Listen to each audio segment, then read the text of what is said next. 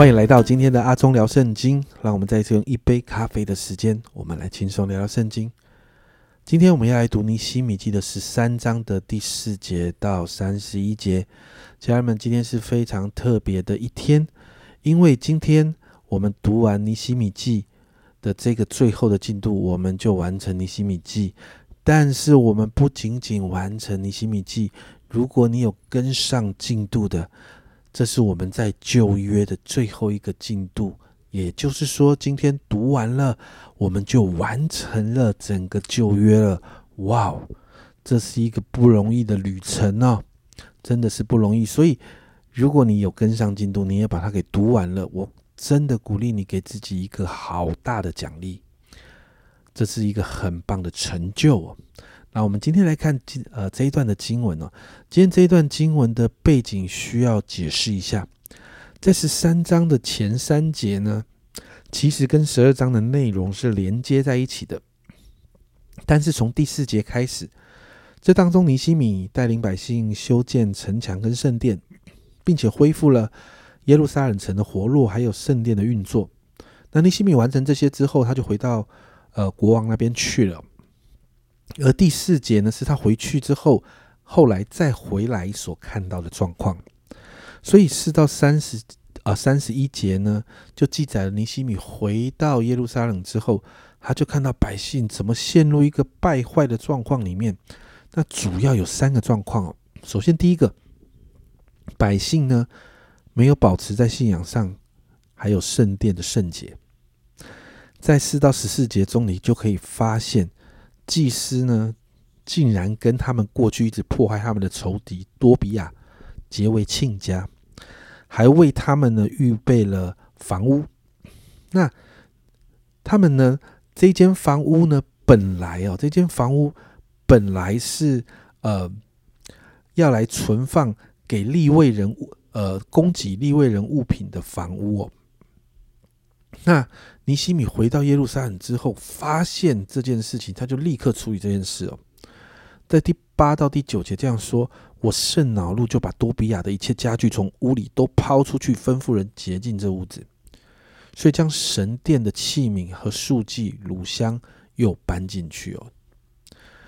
那尼西米也发现一件事：因着本来存放给立位人供给的这个仓库哦，拿去做了这个仇敌的房屋之后。立位人本来应得的供给就没有人给他们了，所以这群立位人没有没有得到供给，他们要要生活嘛，所以他们就回到自己的田地去了。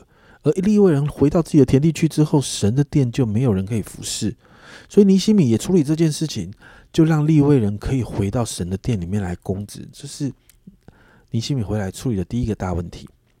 第二个大问题就在十五到二十二节。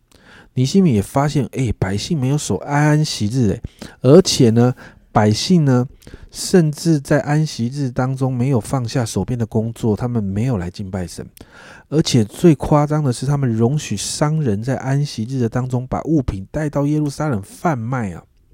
那尼西米就提醒领袖们，在十八节，从前你们列祖岂不是这样行，以至于我们神使一切灾祸临到我们和这城吗？现在你们还犯安息日吗？使愤怒越发临到以色列。尼西米提醒他们，过去的列祖就是这样得罪神，甚至在圣殿当中还有贩卖啊。所以在这当中，尼西米要百姓赶快的悔改，甚至呢下了禁止在安息日贩卖物品的命令，而且呢，他甚至关了城门，让这些商人没有办法进来。这是第二个尼西米处理的问题，而第三个。在二十三到二十九节，尼西米发现百姓跟外邦人通婚，你还记得吗？在前面几章的时候，百姓才刚刚下决定说不要跟外邦人通婚的，结果他回到这百姓中间的时候，就发现百姓跟外邦人通婚，不是外邦人不好，我们前面讲过，而是他们的背后的宗教习俗会影响百姓的信仰生活。所以尼西米警告百姓，在二十六、二七节，我又说。以色列王所罗门不是在这样的事上犯罪吗？在多国中，并没有一王像他，且蒙他神所爱，神立他做以色列全国的王。然而，连他也被外邦女子引诱犯罪。如今我请听你们行这大恶，娶外邦女子干犯我们的神呢？尼西米警告他们哦，连所罗门这样的人都犯了罪了，连所罗门这样的人都因着娶了外邦女子，所以在在这个当中就软弱了，就跟从了那一群他所娶的这些外邦太太去敬拜这些他们所带进来的信仰的神。所以，如果连所罗门都犯了罪，他就提醒百姓：为什么你们还要再犯罪？这过去不是已经？看过的吗，所以这两节的经文就看到尼西米其实在乎的是百姓是不是被外邦女子的信仰背景所影响，担心会发生过去他们先祖所发生这样错误的事情。那在这个事情之后后面呢，又记载到有一个更夸张的大祭司的孙子，还成了过去一直迫害他们的仇敌的当中的一个首领山巴拉。这个大祭司的孙子竟然成了这个仇敌三巴拉的女婿哦，更是无法容忍的。所以你看到尼西米也直接就处理这样的措施。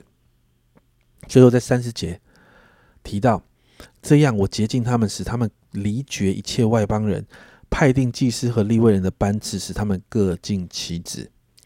家人们，这才是尼西米的目的。尼西米知道恢复与神的关系才是最重要的，因此离绝一切外邦人，就是要保护百姓。不再受异教信仰的影响，派定祭司和立位人的班次，使他们各尽其职，就是要恢复百姓敬拜神的生活。而这一切都是要恢复百姓与神的关系，因为尼西米知道这才是最重要的。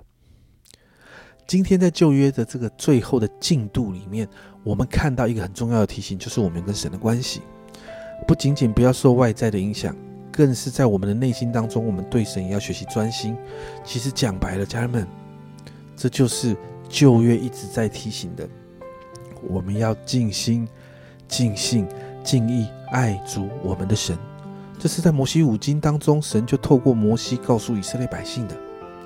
这是神对人的期待，这也是属神的百姓要努力做到的。